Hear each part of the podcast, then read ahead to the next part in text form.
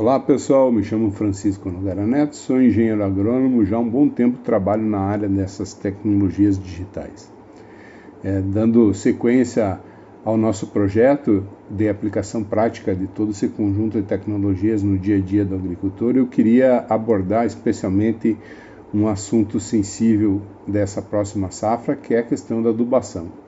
Dentre elas, eu vou destacar a adubação fosfatada, que talvez seja aquela que mais preocupe hoje os agricultores do mundo inteiro. Inclusive, em órgãos como, por exemplo, a FAO, existe uma grande preocupação quanto ao futuro da adubação fosfatada. É, nos, na próxima safra, nós já percebemos que existe uma elevação significativa no custo dos fertilizantes, entre eles os adubos fosfatados, né? Isso se deve a, a N fatores ligados ao mercado, produção, é, redução de, de, de extração de matéria-prima, mas dentro disso também existe um fator que já, já perdura por mais de 10 anos, que é a sensível redução nas jazidas da, da, do, do, minério de fósforo. Né? É, desde 2010, a elevação do preço dos fertilizantes da, da, da matéria-prima para fabricação de fertilizantes subiu mais de 200% em dólar. Então, em 10 anos, nós tivemos um incremento bastante significativo no preço desta matéria-prima. Mas, enfim, o que a tecnologia digital, que é o foco desse nosso bate-papo, pode auxiliar ao produtor nesse momento em que a adubação assume uma participação maior no custo final de produção?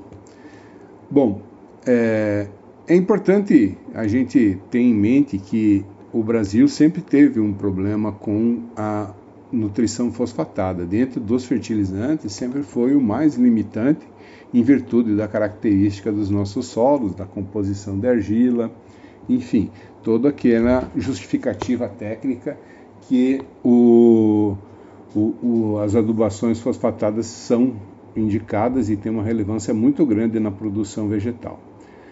Pois bem, é, para o mundo inteiro, desde a década de 60, e, e aí eu incluo um trabalho que a FAO é, apresentou recentemente, o Brasil existe uma, uma aplicação de fosfato é, excedente em relação ao consumo. Isso é, aí a gente consegue interpretar melhor essa questão da, do que, que a tecnologia digital pode nos auxiliar. Por quê? Porque com os mapas de colheita e com a extração de fósforo por uma medida, por uma análise simples de se fazer na massa de grão colhida, nós podemos pensar em trabalhar com a reposição do fosfato. Isso já seria algo bastante interessante. Então, em regiões que têm uma produtividade maior dentro de uma lavoura, o mapa de colheita serviria também para fazer uma reposição dessa fosfatagem conforme a produção, levando em conta aquilo que foi extraído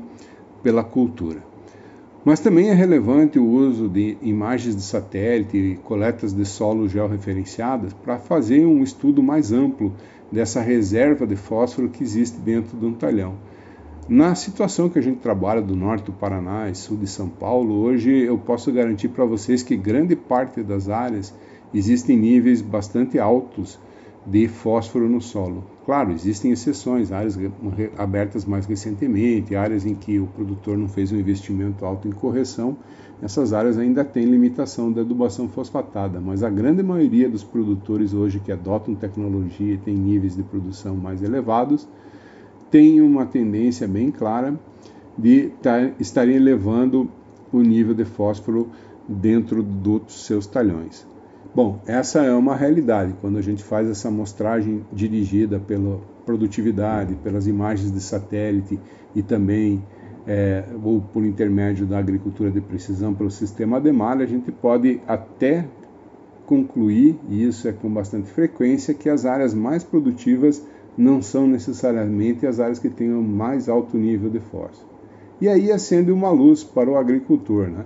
Se hoje as áreas mais produtivas minhas têm menor teor de fósforo em relação às áreas mais produtivas, é, menos produtivas, as mais produtivas têm mais fósforo do que as menos produtivas, o que está acontecendo na realidade? Não que o fósforo seja um nutriente fitotóxico, né? não é o nível de fósforo alto é, que vai prejudicar a produção vegetal. Existem alguns casos em que ele pode inibir a absorção de zinco, depois cobre, especialmente micronutrientes, mas não é um, uma situação muito comum. Mais comum, e isso a gente consegue entender sobrepondo os mapas de fertilidade com as imagens de colheita e as imagens de satélite, é que as áreas menos produtivas são as áreas que têm um maior teor de fósforo. Isso significa o quê? Primeiro, significa que minha, meu investimento em adubação fosfatada não está retornando economicamente. E segundo, que eu devo estar tá extraindo mais fósforo das áreas mais produtivas e não repondo na mesma proporção do que nas áreas menos produtivas. Eu acredito que um bom levantamento que vocês possam fazer aí na sua região, uma boa análise da condição do fósforo dentro do terreno pode auxiliar muito nesse momento complicado de custos de produção. De momento era isso, pessoal. Muito obrigado pela atenção e um grande abraço.